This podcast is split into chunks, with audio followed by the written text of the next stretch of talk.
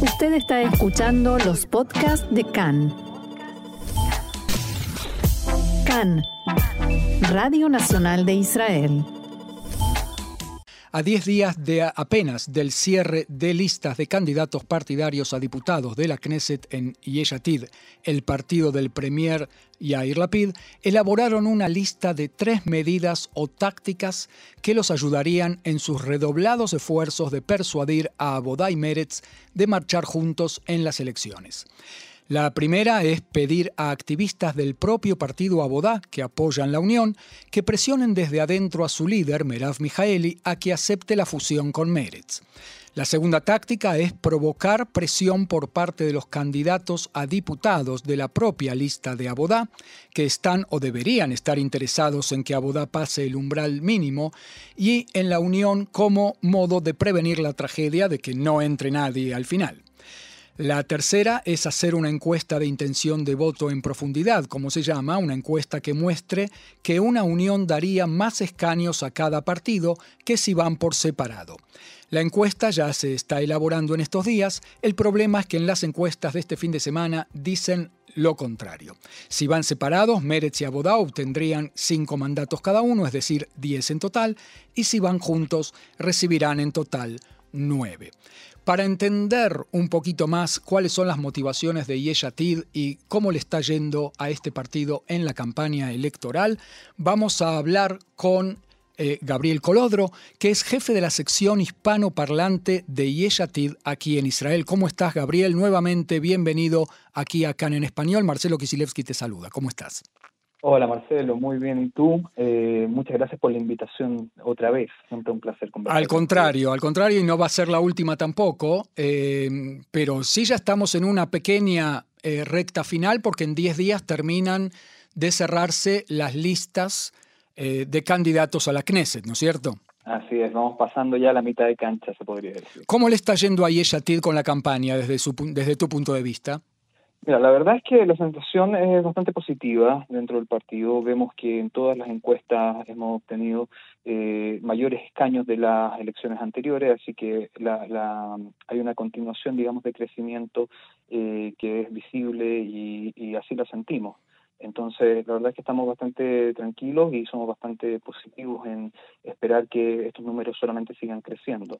Además, que la figura del primer ministro, eh, Yair Lapid, eh, entendemos y la gente lo ve, eh, qué tan funcional ha sido su, su trabajo como primer ministro y cómo ha priorizado las necesidades de los israelíes y del pueblo en general, eh, a diferencia de gobiernos anteriores.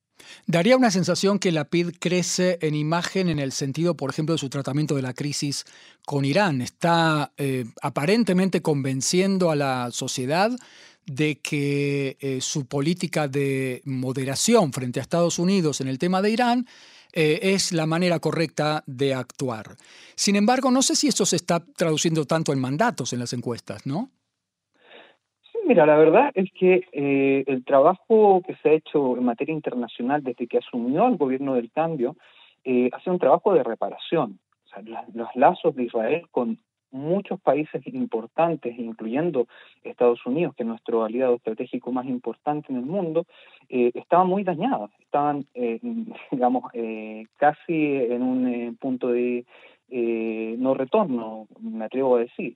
Y se ha hecho un trabajo, me atrevería a decir, microscópico de reparación de estos lazos eh, que ha tenido, que ha recuperado para Israel el oído de Estados Unidos frente a temas como el acuerdo nuclear con Irán. Eh, ¿Podrías dar algún otro detalle de este trabajo microscópico, que quizás algo que no sepamos, que no se haya publicado en la prensa? Yo creo que más allá de lo que se haya publicado, no se ha publicado en la, en la prensa, es el tema del de eh, respeto a gobiernos eh, extranjeros. En ese sentido, eh, el gobierno anterior al anterior, digamos, el gobierno de Netanyahu, eh, generó mucho daño dándole un espaldarazo gigante al gobierno de Barack Obama en su momento justamente por el, eh, la firma del acuerdo nuclear, dedicándose más que nada a hablar con la prensa que a hacer un trabajo estratégico conjunto. y eso generó finalmente que se firmara el acuerdo, si recordamos. Se firmó el acuerdo, si bien Netanyahu apareció en todas las pantallas, habló y en el fondo dejó muy mal parado al gobierno estadounidense en su momento, pero eso no tuvo ningún fruto para Israel.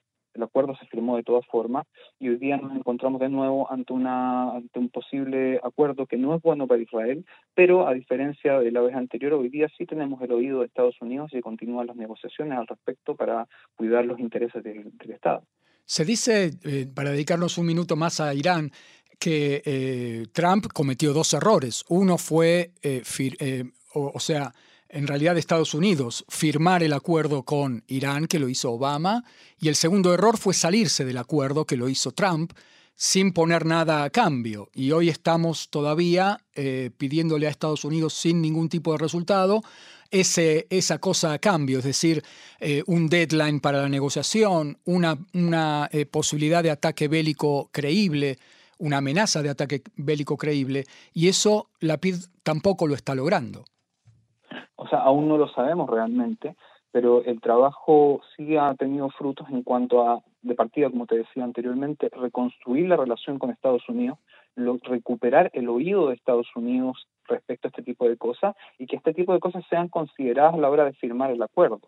Eh, ahora, entendemos que el acuerdo que se conoce públicamente eh, no es un buen acuerdo para Israel, esto ha sido reconocido también por Yair Lapid, eh, pero tenemos hoy día aún algo de tiempo para jugar, algo de tiempo para intentar persuadir y eh, mantener, digamos, arriba los intereses eh, de Israel en materia de seguridad y en eso sí hay oído de Estados Unidos y continúan habiendo reuniones al respecto.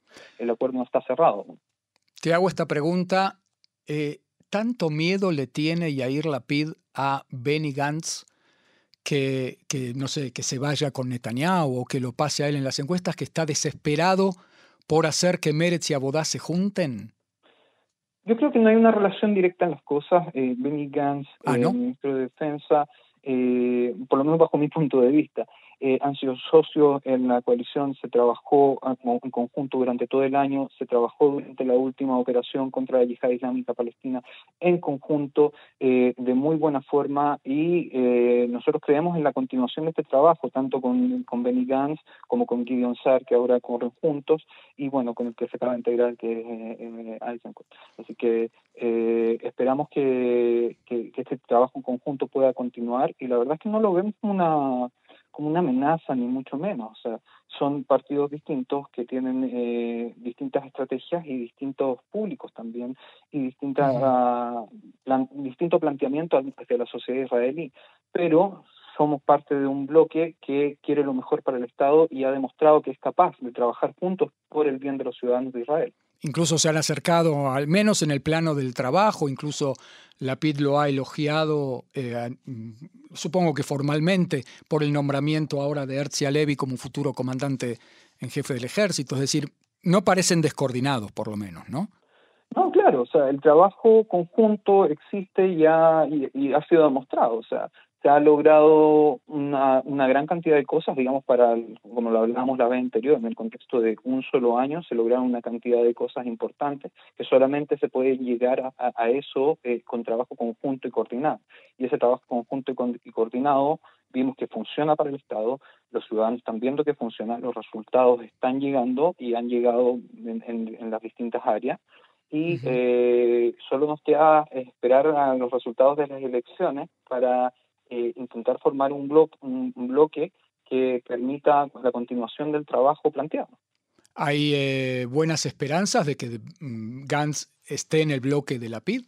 Absolutamente, absolutamente. Eh, Pero no una seguridad total. Yo creo que sí, la verdad es que yo creo que sí. yo creo que el bloque de Gantz con SAR... y Eisenkot y Eisenkot ahora, pero digo, hay un historial de trabajo conjunto tanto con Gans como con SAR como ministro. y, y, ese trabajo justamente se ha planteado de esa forma, de un trabajo conjunto, no de eh, yo hice, Gans hizo y SAR hizo, sino que todos hicimos en conjunto el gobierno del cambio. Entonces, eh, yo creo que eso es algo positivo no solamente para los partidos, sino que también para el pueblo de Israel. Resolveme este misterio, por favor, Gabriel. ¿Cuál es esta obsesión de que Meretz y Abodá se junten cuando las encuestas las vemos todos, incluido la PID, de que si van separados consiguen nueve, y si van, eh, perdón, diez, y, o, más incluso, y como dice Merav Mijaeli, y si van juntos obtienen menos, por ahora nueve. A ver, eh, las encuestas tenemos que tomarlas por lo que son, son encuestas y, van cambiando. Aún quedan poco menos de dos meses para, para las elecciones y muchas cosas pueden cambiar. Eh, el peligro es que en, eh, tanto en Meretz como en Abodá, las cifras, digamos, las encuestas hasta ahora han dado un promedio entre 5 y 6 escaños. Digamos, si, vamos a lo mínimo, eh, pueden correr el riesgo alguno de los dos partidos de no pasar el umbral electoral, lo que afectaría, por supuesto, la estrategia del bloque en otros dos de estos partidos que han trabajado en conjunto el último año y que han dado resultados para el pueblo de Israel. Entonces, eh, ahí es donde, donde está la, gran pregunta, ¿qué es lo que conviene? Nosotros creemos realmente que eh, la, unión de ambos partidos va a asegurar eh, la pertenencia de ellos al bloque y va a asegurar que ambos pasen, digamos, el umbral electoral. Por ende, creemos que es la mejor estrategia para poder continuar el trabajo por el bien del país.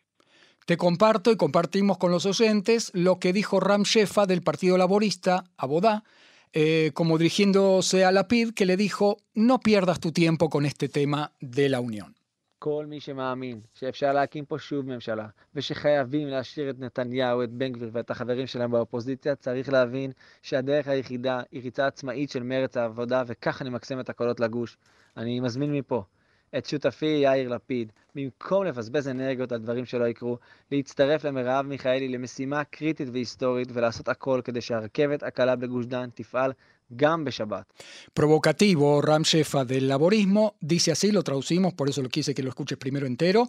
Todo el que cree que se puede formar un de nuevo un gobierno y que debemos, un gobierno de unión, de, un gobierno, perdón, del cambio, y que debemos dejar a Netanyahu, Ben Gvir y a sus amigos en la oposición, debe entender que la única forma eh, es que Meretz y Abodá se postulen por separado y de esa manera maximizar los votos para el bloque.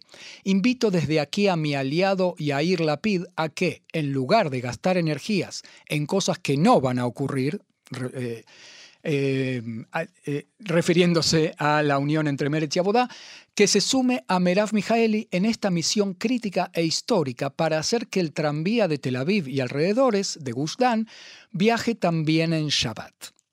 ¿Cómo te suena esta declaración? Me, suena que, se están uniendo dos temáticas absolutamente distintas. Eh, pero, mira, yo creo que hay que tener, hay que ser consciente de que las encuestas son volátiles, que lo, que se ve hoy día en las encuestas puede que en dos semanas sea absolutamente distinto. También hay que entender que la postura de Merav Mijaeli ha sido, de, el planteamiento de ella ha sido de tomar el, Partido Laborista como un partido eh, de gobierno, eh, digamos, sin, eh, sin hacer hincapié en que en las últimas elecciones tuvieron solamente siete escaños. y hoy día Gabriel, está bien, eso lo, lo entendimos, el tema del cálculo de las encuestas y todo. Eh, Mijaeli no solamente dice que eso hundiría a las dos agrupaciones y pondría en peligro el bloque, sino que también eh, habla de este tema eh, de, que quiere que el laborismo vuelva a ser gobierno. Yo no sé si Merav Mijaeli apoyaría a Ram en esta cosa de que el, viaje, el tren, el tranvía viaje también en Shabbat porque ella quiere el día de mañana tener a los ultraortodoxos también como aliado, como lo hizo Ben Gurión en adelante. Y Air Lapid iría con los ultraortodoxos a, este, a, este, a un gobierno o impulsaría que un tranvía viaje en Shabbat, porque las dos cosas juntas no van. Exactamente, las dos cosas juntas no van. Si bien eh, el partido Yeshati tiene una agenda eh, liberal eh, en que hay muchos planes, digamos, de cambio civil eh, en pro de la población israelí moderna, eh, no nos atrevemos aún, hay que ver los resultados de las elecciones, no nos atrevemos a cancelar a nadie, a ningún partido que sea, eh, que tenga una visión de Israel como un Estado judío y democrático. sin embargo, hay diferencias, obviamente, hay diferencias de, de, materia ideológica que son bastante claras con los partidos ortodoxos. Y bueno, la verdad es que la, postura de los partidos ortodoxos, que ha sido bastante abierta eh, en favor de Netanyahu, eh, no ha dado ningún tipo de guiño eh, directo o por lo menos considerable hoy día como para considerar una posible unión al bloque del cambio. Sabemos que el partido Yeshatid es un partido que aboga por las libertades y la no corrupción.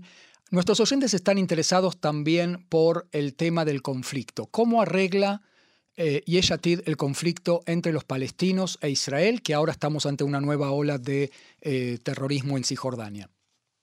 Sí, bueno, la verdad es que eh, Yeshatid ha sido muy claro desde la fundación del partido hace más de 10 años ya eh, en este tema y obviamente, no obviamente, pero sí Yeshatid reconoce la necesidad de dos estados independientes uno del otro, pero hay cosas que no son negociables, por ejemplo, Jerusalén.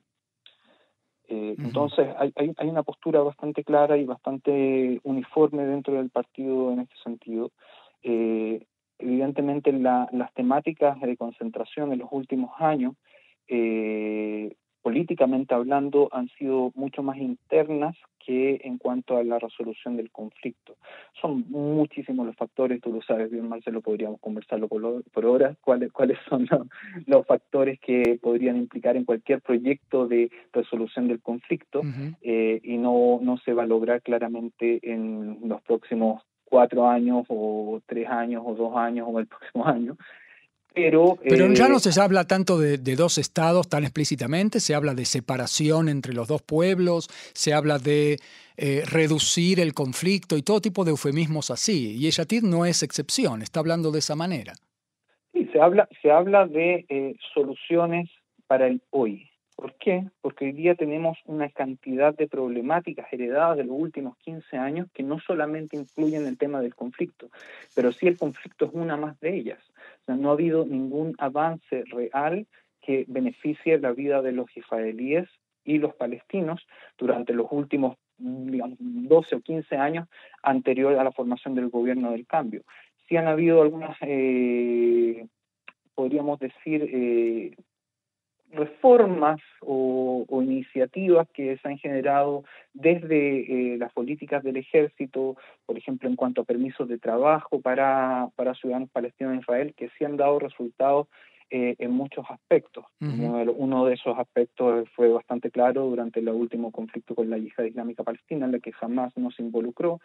Eh, poco tiempo antes de eso se habían aumentado los, permisos de trabajo de ciudadanos de la Franja de Gaza en Israel, lo que beneficia a la economía palestina eh, y, mejora la vida de las personas. Entonces, eh, podemos intentar eh, avanzar hoy día en una resolución del conflicto. Personalmente yo creo que no es el momento, pero sí se pueden aplicar políticas que mejoren la vida tanto de ellos como de nosotros y nos ayuden a conservar y a, cuidar nuestra seguridad interna. Y si hablamos de los intereses de nuestros oyentes, sobre todo aquí en Israel, el otro tema es el económico, quizás el primero incluso. ¿Cómo resolvemos en Yeshatid el tema del aumento del costo de vida, de la vivienda y de la inflación, y del costo de vida en general? Sí, bueno, ese es un tema que para, no, no solamente para, para Yair Lapid, sino que para todo el partido y todos los Javier y ministros del partido es un tema muy relevante y es un tema del que se empezó a trabajar en el día uno del gobierno. Eh, se han, se han aplicado bastantes medidas para tratar de, de bajar el costo de vida eh, tras una negligencia absoluta de los últimos 12 años. Eh, pero sí han habido iniciativas sin precedentes. O sea, pudimos ver primero el costo de la gasolina, que el mismo Netanyahu decía que no tenía nada que hacer, y sí se aplicaron medidas para reducir el costo de la gasolina en Israel. Eh, se creó un acuerdo, no sé si recuerdas, hace pocos meses, cuando lo hablamos, de hecho, la última vez sobre el acuerdo agrícola para eh, poder eh, importar cientos de productos a Israel lo que baja, digamos, aumenta la competencia y baja el costo de, los productos mismos, al mismo tiempo de que se alivianan los costos de producción para las producciones locales. Eso, eso ya está funcionando. Eh, hace poco, la semana pasada, se, se lanzó la, reforma de importación de electrodomésticos que impulsó la ministra Orna Barbibay, las ministras Orna Barbibay y Karine Larrar de Yeshatid ambas. Eh, esto va a generar que no haya un solo eh, importador de productos o de marcas específicas, lo que va a acelerar la competencia en productos que todos, digamos, los ciudadanos necesitamos. Hoy día se te echa a perder un refrigerador, tienes que comprar un refrigerador. Y si se aumenta, digamos, estamos hablando de compras que son necesarias, estamos hablando de productos que están en todos los, las viviendas de Israel, y esto ayuda a también reducir los costos de estos productos que hoy día son básicos para, para todos, digamos. Nos quedamos eh, sin tiempo, eh, Gabriel, pero eh, una ultimísima. ¿Qué es esta sección de hispanoparlantes? ¿Cómo está funcionando? ¿Dónde funciona? ¿Qué es lo que está pasando en el campo hispanoparlante en Israel con Yeshatid? A ver, Yeshatid es el único partido hoy día que tiene una sección funcional íntegra del partido en español y estamos trabajando eh, bastante arduamente para hacer encuentros con eh, hispanoparlantes en distintos puntos del país. Realizamos uno hace un par de semanas en Herzliya, que fue bastante exitoso con la Javier Knesset in Barbesek, y mañana martes a las seis y media vamos a realizar un encuentro en Ashdod, con el Javier Knesset Vladimir Beliak, donde vamos a hablar temáticas que afectan directamente a los Olim Hadashim. Así que todos invitados a Ashdod a acompañarnos al encuentro. Pueden encontrar en la página de Facebook y en el grupo de Facebook. ¿Cómo se llama la página de Facebook? Yeshatid en español. Yeshatid en español, la página de Facebook de los hispanoparlantes en eh, Israel. Eh, que se interesan por Yeshatid, vamos a decir así, no, no necesariamente eh, tienen que ser votantes de Yeshatid para enterarse y interesarse de que se está haciendo ahí, como en todos los partidos, ¿no? Ya que vamos a votar responsablemente, conociendo a todas las agrupaciones. En lo posible, nosotros aquí vamos a volver a hablar contigo y también con representantes de la mayor cantidad de partidos posibles que participan en las elecciones. Gabriel Colodro, jefe de la sección de hispanoparlantes de Yeshatid, yo te quiero agradecer muchísimo este paso por CAN en español. Muchas gracias, Marcelo. Siempre un placer. Gracias. Shalom, shalom.